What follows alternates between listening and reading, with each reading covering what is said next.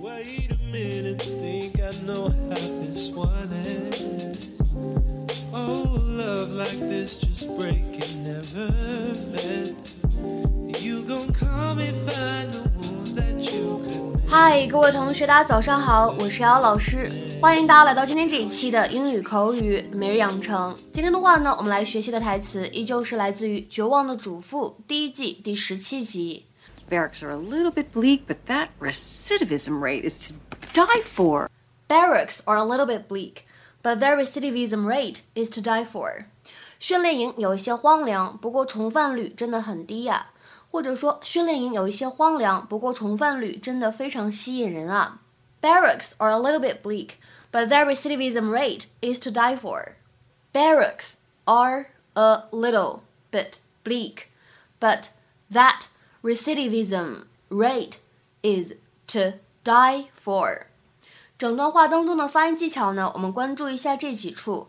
首先呢，开头的位置这个 little，它当中呢会有一个闪音 flap t。这里的 double t 我们发的音呢，其实听起来会比较像的，但是怎么样呢？它舌尖会有一个弹跳的动作，little little。然后呢，再来看一下第二个地方 bit bleak，在这里呢有一个不完全失去爆破 bit bleak。然后呢，末尾的位置在后半句话里面啊，but that recidivism 这三个单词呢出现在一起的时候，当中会有两处不完全失去爆破，所以呢，这里的 but that recidivism 会读成 but that recidivism，but that recidivism。I can't believe it. Two months from graduation, he gets expelled. You know, we are just lucky that that security guard did not press charges. So what are we gonna do? Well, I'm glad that you asked.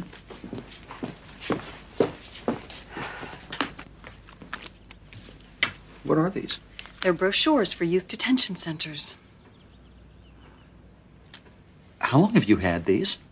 They've been in the drawer for a few months. I had a feeling we might be needing them. Bree, I don't know.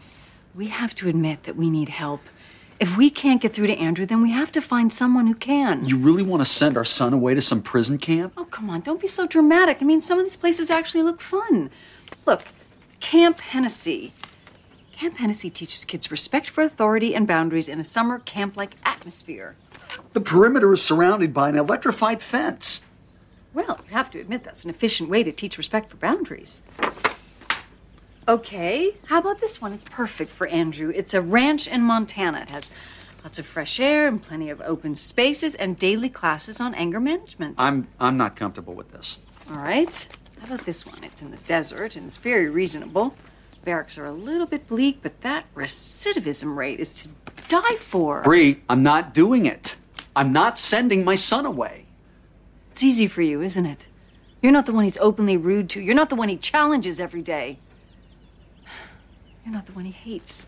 I'll talk to him, all right? I'll sit him down for a little old fashioned heart to heart. You talk to him all you want. I'm gonna check out the place with the electrified fence.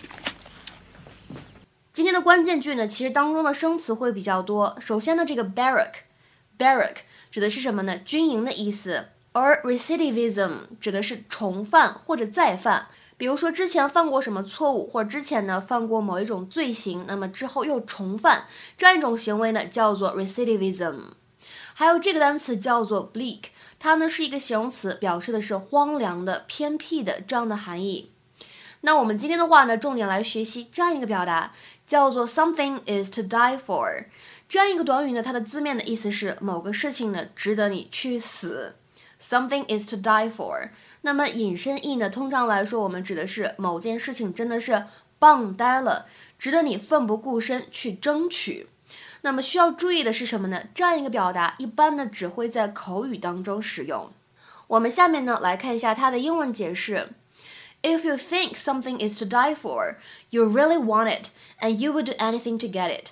或者呢更简单一点的释义，我们来看一下：Something is extremely attractive, enjoyable or desirable。下面呢我们来看一些例子。第一个，She was wearing a dress to die for。她穿着一条美哭了的连衣裙。She was wearing a dress to die for。第二个例子，The food you cooked was to die for。你做的饭也太好吃了吧 The food you cooked was to die for。再比如说最后一个例子，She has a figure to die for。她的身材简直是迷死人不偿命啊。 She has a figure to die for。那么今天的话呢，请各位同学尝试翻译下面的句子，并留言在文章的留言区。We had a beautiful room at the hotel, and the service was to die for. We had a beautiful room at the hotel, and the service was to die for.